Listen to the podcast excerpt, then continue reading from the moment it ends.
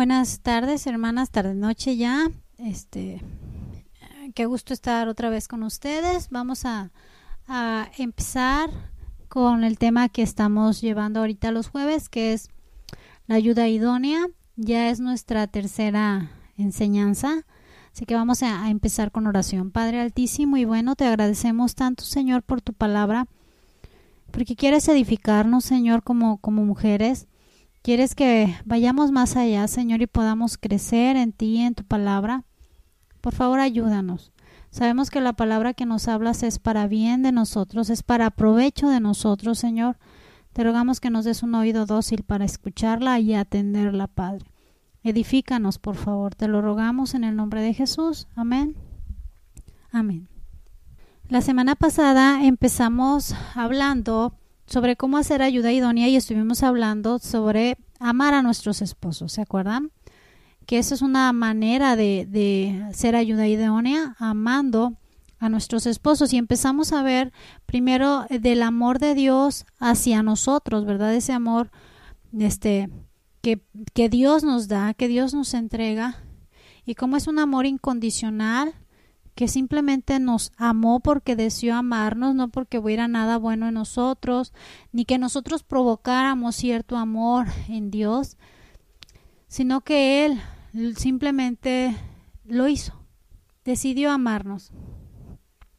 Nos amó primero, se entregó por nosotros y aunque éramos difíciles de amar, pues nos amó. ¿Verdad? Y de alguna manera el Señor nos está enseñando de qué manera debemos de amar a los demás. Vimos el primer mandamiento, que es amar a Dios, siempre el primero en nuestras vidas y en todo. Y el segundo era amar a nuestro prójimo y quedamos que nuestro prójimo más próximo pues es nuestro esposo.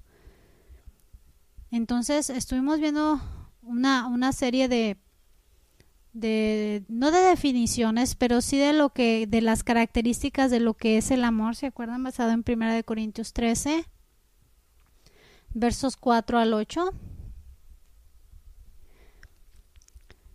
Y vimos lo que sí era el amor, vimos que el amor es sufrido, vimos que el amor es benigno, vimos lo que no es el amor, que el amor no tiene envidia, que el amor no es jactancioso, que no se envanece, que el amor no hace nada indebido, que el amor no busca lo suyo, que el amor no se irrita.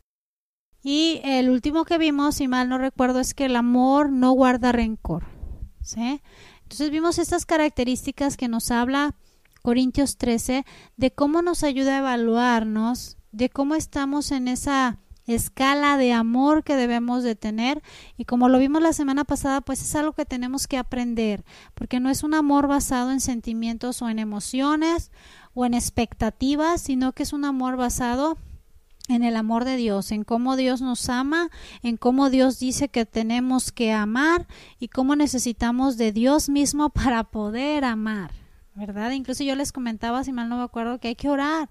Si tú no sientes que amas a tu esposo con, conforme al amor que, que Dios nos manda a, amarlos, es, es, tiempo de orar, Señor. Ayúdame a amarlo como tú me amas, a verlo como tú me ves, a ser como, eh, como tú eres conmigo porque me amas, porque ejemplo tenemos de nuestro Padre. Entonces continuamos sobre lo mismo. Y la siguiente característica sería el amor no se goza de la injusticia. Y fíjense hermanos, esto, esto es, si algo requerimos todos, todos, todos, pero ahorita estamos hablando de mujeres, es sabiduría de parte de Dios. Si algo tú tienes que orar o te recomiendo que, que ores es, Señor, dame sabiduría. Dame sabiduría para... Eh, eh, tratar con mi esposo, para tratar con mis hijos, para tratar con los hermanos en la iglesia, mis padres, en mi trabajo. Necesitamos sabiduría. Y la mujer tiene que ser sabia, llena del Señor. Tenemos que ser mujeres que conocemos de manera íntima a Cristo, que pasamos tiempo con el Señor. Esto es muy importante. Que, que tú como mujer estés bien cimentada en la palabra de Dios. ¿Por qué les digo esto? Porque aquí nos está hablando que el amor no se goza de la injusticia. O sea, no acepta nada que no sea correcto. Y nosotras debemos estar tan bien cimentadas en la palabra, sobre todo cuando, cuando el esposo quiere hacer algo que no es correcto, que ofende al Señor, que, que está tomando decisiones o que está haciendo cosas que van en contra de la palabra de Dios, que ofenden a nuestro Padre.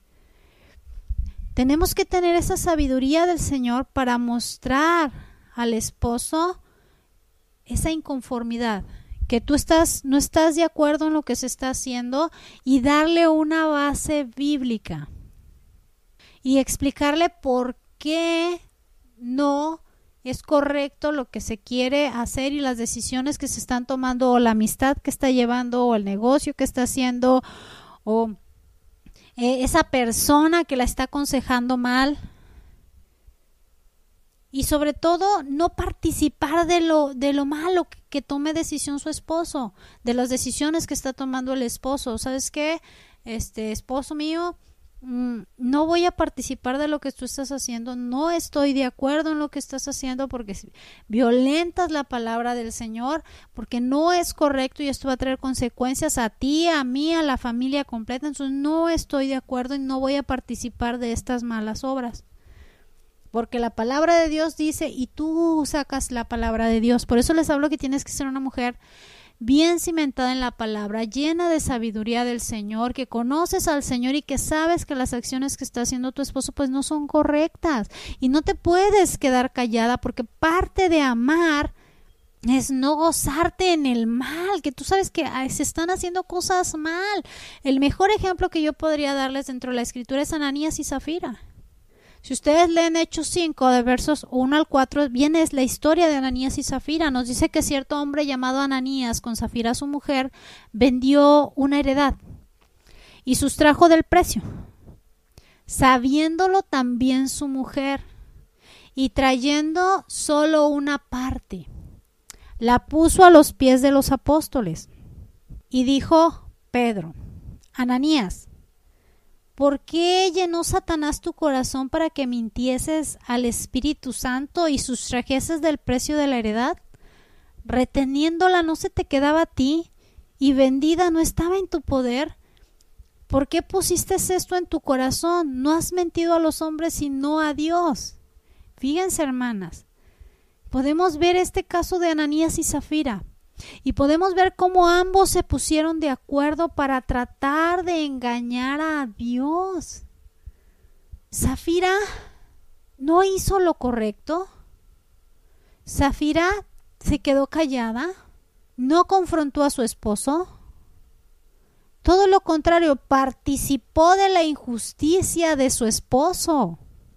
Y este es un error en, el matrimonio del cual no podemos participar. Yo ya les he comentado de aquella hermana que llega a la iglesia otro día y nos dice a mi esposo y a mí, ay hermanas, es que era, era 12 de diciembre y ustedes ya saben cómo se pone aquí la idolatría el 12 de diciembre. Pues que su esposo primero nos dice ya, ya ustedes nos han enseñado que nos tenemos que sujetar a nuestros esposos sí pues sí sí les hemos enseñado eso la palabra en su enseña. Dice ah pues yo me tuve que sujetar a mi esposo porque anoche me dijo porque el esposo no era creyente verdad este vámonos a, a las mañanitas de la virgencita ya saben no cómo se estila. Y me dice nos dice ella pero pues como me tengo que sujetar a mi esposo pues me fui con él a las mañanitas y mi esposo y yo nos quedamos viendo. no sabíamos si reír o llorar. Se puso de acuerdo con su esposo. Ella pudo haber argumentado, pudo haberle dicho, porque como mujeres ya, les hemos enseñado que yo me sujeto a mi esposo hasta que él no me lleve a quebrantar o a violentar un mandato de Dios. Si él me lleva o me pide que yo participe con él para, para ahora sí quebrantar los mandamientos de Dios, yo debo de poner primero a Dios. Y ya se le explicó a la, hermana, ¿verdad? Pero como pretextos hay muchos, donde la mujer muchas veces cede a lo que el esposo está haciendo, quiere hacer, y terminas participando de, de, la injusticia, de lo que no es correcto. Y por eso es que el amor no hace eso, no va, no, no va a permitir que pase esto. vemos cómo Ananías murió. Murió por esto. Si ustedes ven en el verso 5, es claro. Al oír Ananías estas palabras, cayó y expiró y vino un gran temor sobre todos los que la oyeron. Ahora, ¿por qué les digo que, que, que Zafira estaba de acuerdo? Bueno, pasaron tres horas, dice el verso 7. Pasando un lapso como de tres horas, sucedió que entró su mujer, no sabiendo lo que había sucedido. Entonces Pedro le dijo, dime, ¿vendiste en tanto la heredad? Y ella dijo, sí, en tanto. Pedro le dijo, ¿por qué conveniste en tentar al Espíritu del Señor? He aquí a la puerta los pies de los que han sepultado a tu marido y te sacarán a ti. Y al instante ella cayó a los pies de él y expiró. Y cuando entraron los jóvenes la hallaron muerta, la sacaron y la sepultaron junto a su marido. Y vino gran temor sobre eh, toda la iglesia y sobre todos los que oyeron estas cosas. Pero si vemos cómo hubo un acuerdo, aquí Ana, eh, Ana, este, Zafira pudo haber dicho, pues mira Pedro, mi esposo la vendió en tanto, pero sustrajo de esa, de esa, de esa venta. Y, no está entregando todo lo que vendió. En, lo que vendió la heredad, lo que quedó en dar. Y yo sé que mi esposo hizo mal, pero pues no me entiendes, necio, este hombre es diferente la, la situación, ¿verdad? Pero ¿qué dice Ananías? O sea, Pedro le dio chance, ¿verdad? De ver si estaba o no de acuerdo con su esposo en lo que era para mal. nosotros no podemos participar de las malas obras, malas decisiones que, que agredan la palabra de, de, nuestro Dios, que ofendan a nuestro Dios. Tenemos que ser sabias y decir no. Por lo tanto, tú nunca debes de estar de acuerdo ni apoyar a tu esposo en alguna conducta o hecho injusto. Nunca. El Señor nos tiene para ser ayuda idónea, para amar a nuestros esposos y parte de eso es estorbar. Tenemos que estorbar. Si tú ves que está haciendo algo que no, estórbale. ¿Se va a enojar? Pues a lo mejor. Puede que se enoje. Pero es mejor que se enoje él y no que se enoje Dios con todos nosotros. Entonces sí es importante hablarlo. Si el esposo se pone un poco intenso y no quiere hacerte caso, pues en oración, Señor, te lo pongo en tus manos. No hay mejor tip que yo les pueda dar. Es que cuando el esposo se pone en un, en un sentido un poco necio, que ya lo abraste, que ya le dijiste, que ya le advertiste, que ya le diste palabra, y él persiste, tú ora Señor y dile, Señor, trata tú con él. este, habla tú con él, toca tú su corazón, Señor. Pero tú nunca participes de algo malo, porque el amor no se goza de la injusticia. Y eso es una manera de amar, no participar de las malas obras de otro. En este caso, nuestros esposos. Ahora, también otra característica dice que el amor se goza con la verdad. Entonces esto es lo contrario a la injusticia, ¿sí se fijan? Entonces sí vas a apoyar a tu esposo cuando quiera hacer algo para el Señor, cuando, miren, nosotros nos hemos topado casos tremendos donde la esposa viene todos los días o varios días y se queja del esposo, ay, es que mi esposo, y es que mi esposo, y no cree, yo sería feliz que se involucrara más en la iglesia, y yo sería feliz si él hiciera esto o aquello. Entonces llega un día donde el Señor toca el corazón del esposo. Y el esposo quiere entrar con todo y quiere meter este en orden la casa y quiere acomodar todo lo que tantos años no lo había acomodado y quiere entregarse al servicio del Señor y la esposa ya no le empieza a gustar. Y luego dicen, no, pues ahora ni caso me hace, pura iglesia, pura iglesia, ya. Antes tan siquiera me, me aventaba ahí el hola, pero ahorita no, todo el tiempo al servicio y todo el tiempo y no me hace caso y no... No, mujer, tú debes de apoyar a tu esposo cuando quiera hacer algo bueno, cuando quiera entregarse al Señor, cuando esté haciendo lo correcto, tú debes de, animar a tu esposo para que continúe porque tú te vas a gozar, eh, eh, si amas a tu esposo, vas a gozarte cuando tu esposo quiere hacer lo correcto y tú debes de ser esa función de animarlo, de orar y de estar ahí presente y caminar junto con él. No hay nada mejor que caminar los dos de la mano la vida cristiana. Es muy difícil andar jalando al otro, andar arriando al otro, es complicado. Quizá muchas de ustedes lo han experimentado, ¿verdad? De tener que estar arriando al esposo, tener que despertar al esposo en la mañana porque para ir a la iglesia. En vez de que el esposo se levante y esté levantando a todo mundo, vámonos para la iglesia como cabeza, ¿no?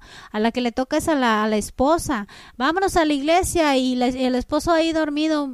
Eh, esposo, levántate para irnos a la iglesia. Y el esposo, eh, eh". es complicado andar arriando.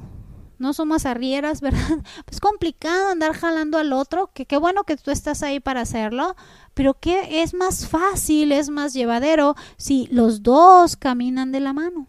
Entonces habrá un momento donde tu esposo quiera, donde el Señor toque su corazón, porque si tú eres una mujer conforme al Señor, el Señor va a escuchar tu oración y va a tocar a tu esposo. Y es ahí donde tú tienes que impulsar, que apoyar, que animar, que orar, para que no, se, no sea nada más una llamarada de petate, dicen allá de donde yo nací. Entonces tú debes de gozarte, si tú amas Tú te vas a gozar cuando tu esposo ande en la verdad, cuando tu esposo quiera caminar en el Señor y le vas a apoyar para que así sea. Hay que echarle ganas.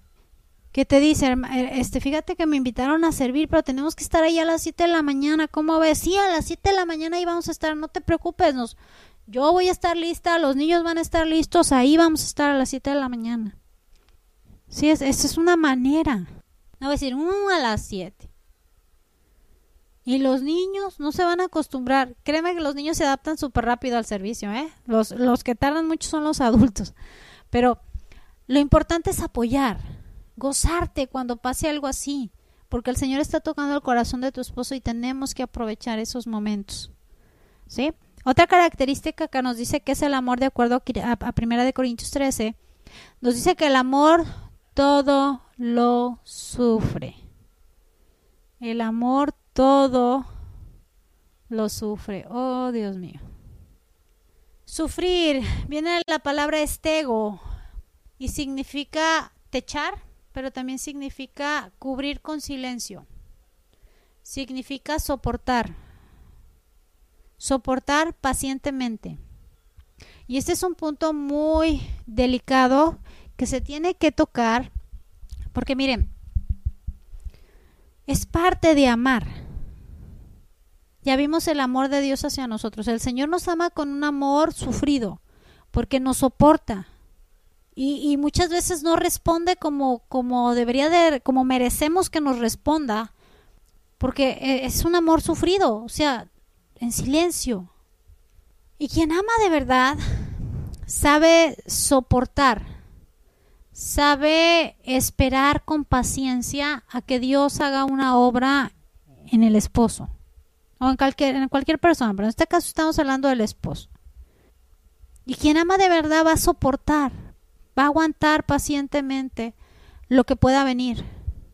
Sabemos que dentro del matrimonio puede haber insultos, puede haber palabras que hieran, desilusiones, porque el marido no responde o porque hubo una infidelidad o porque eh, se aleja cada vez más del, del, seno familiar, el esposo. Entonces puede haber muchas cosas que causen desilusión, pero a pesar de esas cosas, el amor debe de permanecer.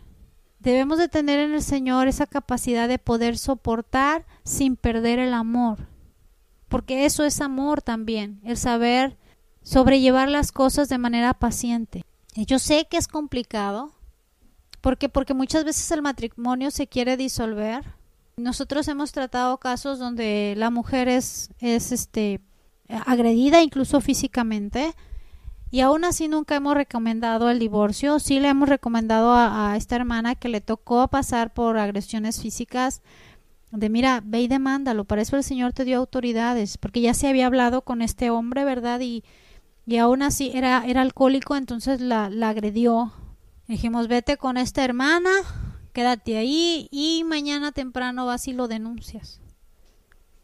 Que sepa que si vuelve a ponerte una mano encima, va a ir a la cárcel.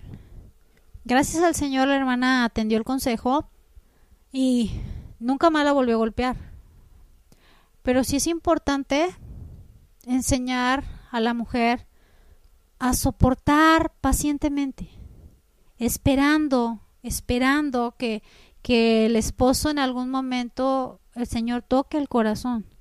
Les vuelvo a repetir, es complicado. Y sufrirlo en silencio es más complicado. Fíjense, por cosas menos de las que les acabo de decir, los, los, matrimonios se disuelven. Por cosas que a veces no tienen sentido. Ah, que no llegan a estos extremos de los que estoy hablando, ¿no? Simplemente dicen, no nos entendemos. Yo les he comentado y he tratado eh, mujeres que se quieren separar porque el marido no baña al perro, que porque le huelen los pies, que porque nomás se casó y salió el cochinito que traía adentro, o sea, no se baña, no se lava los dientes, no, y, hay cosas, hermanas, que se pueden, que son fáciles de soportar. Pues si no baña el perro, pues así deja al perro. Ya le saldrán ahí raíces, o si no, bañalo tú. Pero es su perro, yo entiendo, pero súfrelo que llego y deja los zapatos y los calcetines por todos lados y yo tengo que andar recogiendo todo y no vas a pelear. No vas a pelear, no vas a entrar en confrontación. El amor todo lo sufre. Soporta pacientemente. Y, te digo, estas cosas como la ropa, como el perro, como que no es muy limpio el esposo, pues son cosas fáciles de soportar, pero hay otras que son muy difíciles, como un adulterio, como agresiones verbales, físicas que les acabo de decir, que a la hermana no se le invitó al divorcio, se le invitó a denunciar para que su esposo reflexionara. Gracias al Señor no la volvió a agredir físicamente. Hay cosas difíciles y complicadas que si nos vamos a un amor emocional, pues sí pueden ir apagando ese amor emocional porque ninguna de estas cosas son agradables, ninguna de estas cosas este, son cosas que deseemos que nos pasen. Y eso lleva a que el amor empiece a, a desvanecerse. Pero si queremos un amor conforme al Señor, vamos a soportar ciertas cosas. Les voy a repetir, agresiones físicas, nosotros nunca recomendamos a las esposas que, que lo permitan. No, no, no, no, no, no. Ni de un lado ni de otro. Se mueven a las estancias, instancias legales que el Señor nos dejó humanas, porque en muchos de esos varones se habla con ellos y no entienden. Pero nunca se les invita a un divorcio, a una separación. Se les invita a la oración, a estar buscando el, el que el esposo reflexione. Por eso les digo, esto no quiere decir que la mujer se tenga que poner como un saco de boxeo, ni tampoco estar soportando adulterio tras adulterio. Pero sí debe de tener claro que por ningún motivo debe de haber en su corazón, mujer, odio o resentimiento alguno. No puedes permitir el odio o el resentimiento en tu corazón. Llega un punto donde muchas mujeres son abandonadas por el marido o deciden irse con otra mujer y dejan a la esposa, a los hijos. Pero eso no debe de amargarte. No debe de amargarte. Una vez mi esposo nos dijo, mira, tú no sabes si el Señor lo que te quitó fue un alacrán de encima, ¿no? Cuando se van con, con otras mujeres a vivir su vida según ellos y abandonan a la esposa y a los hijos. Muchas veces sí, el Señor es quien está quitando esa persona de la vida de, de muchas mujeres. Pero sí tenemos que entender que yo no me puedo permitir, tú como mujer no te puedes permitir guardar odio o resentimiento alguno contra él, contra nadie. Digo, hay muchos casos muy fuertes que hemos tratado, que hemos visto. Pero también hemos visto grandes restauraciones que el Señor ha hecho en matrimonios que, llegaron en ruinas y que el Señor los levanta de manera maravillosa y lo único que podemos decir es la mano del Señor obrando en ese matrimonio. Entonces, hermanas, hay, hay faltas dentro de, nuestros esposos que de alguna manera los podemos soportar, los podemos tolerar. Hay otras faltas que son bien difíciles de sobrellevar. pero que aún así no debe de apagar en mí el amor que yo debo de perdonar. Tenemos que tener un corazón perdonador y es parte de la oración que nosotras como mujeres tenemos que estar haciendo constantemente delante de Dios, porque miren hermanas, en el matrimonio hay una herramienta indispensable para, el que, para que el matrimonio siga avanzando y esa herramienta se llama perdón. El perdón es algo que tú vas a seguir utilizando el resto de tu vida. Y en el matrimonio se aplica mucho. ¿Por qué? Porque a veces hay alguna palabra que te ofendió, algo que no te gustó, a cualquier cosita por ahí que ya te ofendió y ya te enojó. Y tú tienes que aprender a perdonar. Regresar a la deuda. Entonces el perdón en verdad es una herramienta tan útil. No la tires, no la deseches, tenla ahí cerca. La vas a necesitar seguido. Seguido. Entonces, ten a la mano siempre el perdón y trata de hacerlo de manera inmediata. Yo entiendo que es complicado, pero mira, si tú estás orando con el Señor, estás en comunión con el Señor, y tú sabes que careces de eso, que estás muy enojada, muy resentida, muy eh, molesta con tu esposo, tú tienes que entrar a donde el Señor, cerrar la puerta de tu, de tu habitación y, y derramar tu corazón delante de Él. Señor, tú sabes lo que hay en mi corazón y dile al Señor lo que hay en tu corazón. Ayúdame a perdonarlo, ayúdame a actuar de manera correcta conforme a ti, dame sabiduría. Necesitamos a Dios para el amor de Dios en nosotras para poder hacer esto. Entonces el amor todo lo sufre. También nos dice que el amor todo lo cree. O sea que siempre hay esa confianza primero en nuestro Dios y que Dios va a hacer esa obra en el esposo, a lo mejor por, porque todavía no es convertido, pero tú estás confiando en que el Señor va a obrar en él. Nosotros debemos de también poner nuestra confianza de alguna manera en nuestros esposos aquellas hermanas que ya tengan sus esposos en el Señor, que sean sus esposos cristianos y que estén avanzando conforme al Señor, debemos de creer que nuestro Padre va a dar la dirección a ellos como cabeza y vamos a estar orando para que Dios les dé esa dirección como cabeza. No podemos estar temerosas, este, ni desconfiadas. Debemos de tener confianza en nuestros esposos.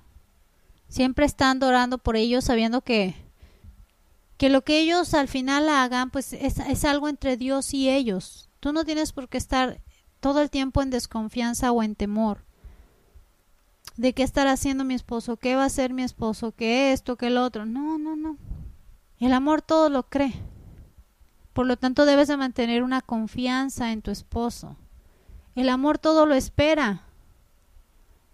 Por lo tanto, nunca debes de perder la fe Debes estar esperando el cambio que Dios mismo va a efectuar en la vida, no solo de tu esposo, sino en tuya, de tu familia.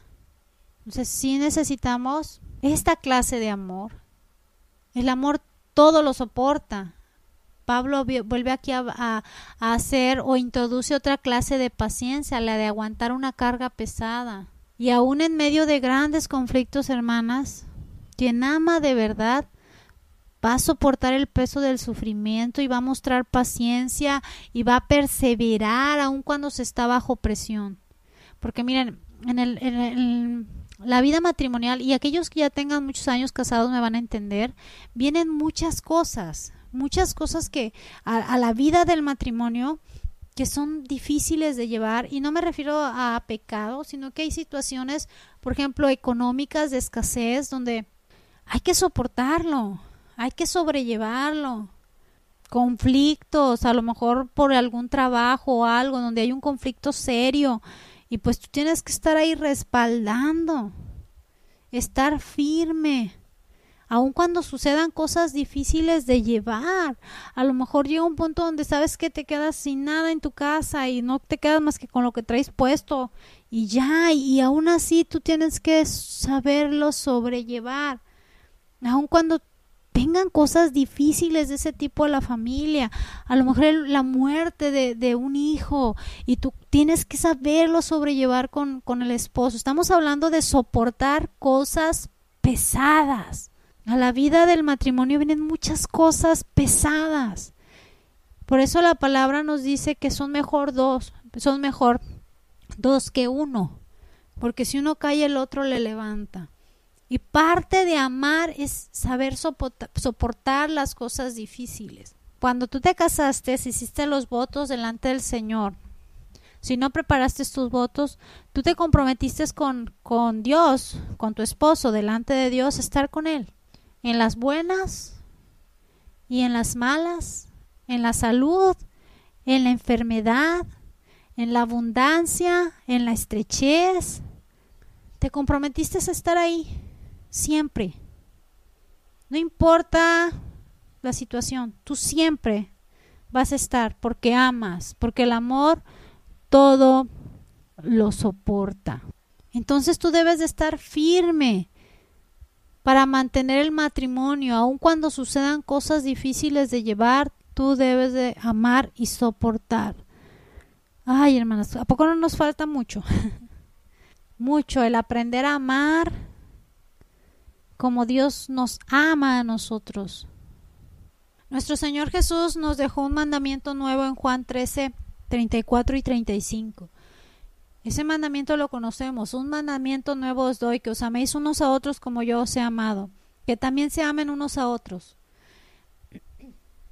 En esto conocerán todos que son mis discípulos si tuvieran amor los unos por los otros.